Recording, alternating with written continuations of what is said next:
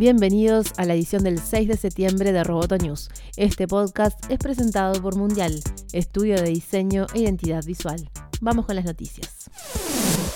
Los principales directivos de Facebook y Twitter prometieron este miércoles en el Capitolio mejorar sus plataformas para las elecciones intermedias de noviembre y reforzar sus esfuerzos para expulsar intereses extranjeros que buscan sembrar divisiones en la democracia estadounidense. Sheryl Sandberg, directora de operaciones de Facebook, y Jack Dorsey, director general de Twitter, testificaron ante la Comisión de Inteligencia del Senado estadounidense. Google, en tanto, dejó la silla vacía ya que se negó a enviar a su ejecutivo. Ambos directivos intentaron convencer a los senadores de que se encuentran mejor preparados que en 2016. Sandberg dijo que Facebook tardó en reconocer los esfuerzos rusos para manipular a la red social durante las elecciones de 2016 en Estados Unidos. Fuimos demasiado lentos en identificarlo y demasiado lentos en actuar. La injerencia fue completamente inaceptable, reconoció Sandberg. Esto no es una plaza pública sana, añadió Dorsey, y asumimos la responsabilidad completa de arreglarlo. La ejecutiva aseguró que el gigante tecnológico está en guerra contra las cuentas falsas.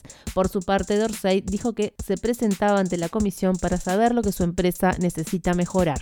El CEO de Twitter tuiteó parte de su discurso inicial. No estamos orgullosos de cómo se ha usado como arma el intercambio libre y abierto y se ha utilizado para distraer y dividir a las personas y a nuestra nación. Nos encontramos mal preparados y equipados para la inmensidad de problemas que hemos reconocido. Las tres compañías son cuestionadas por su desproporcionada influencia en la manera de pensar de la gente, por el manejo de los datos personales que los usuarios les confían y por su vulnerabilidad a la manipulación por parte de agentes extranjeros.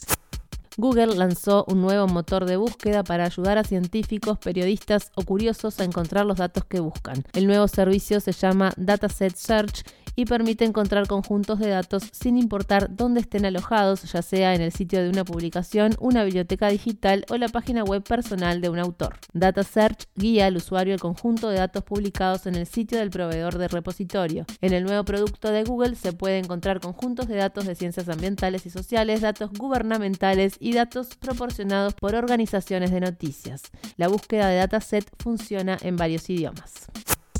El Festival de Venecia 2018 fue centro de polémica por derechos y regulaciones. Por un lado, un grupo de 165 directores europeos, entre los que figuran Paolo Sorrentino y Laszlo Nemes, firmó la denominada Declaración de Venecia para pedirle al Parlamento Europeo que apruebe en la votación del 12 de septiembre una ley que permite a realizadores y guionistas renegociar los viejos contratos de copyright en esta nueva era digital, ya que por entonces no se contemplaba esta realidad. Por otra parte, la Confederación Internacional de Cines de Arte, SICAE, es la nueva entidad en cuestionar al director de la Mostra de Venecia, Alberto Barbera, por haber aceptado películas de Netflix en competencia y otras secciones oficiales. Mientras Cannes se al gigante de streaming por negarse a distribuir ampliamente sus películas en salas de cine francesas, Venecia concretó una alianza estratégica y programó todas sus producciones. Como telón de fondo, la Unión Europea prepara una nueva legislación que obligará a los servicios de streaming como Netflix y Amazon a tener un 30% de producciones europeas en sus catálogos.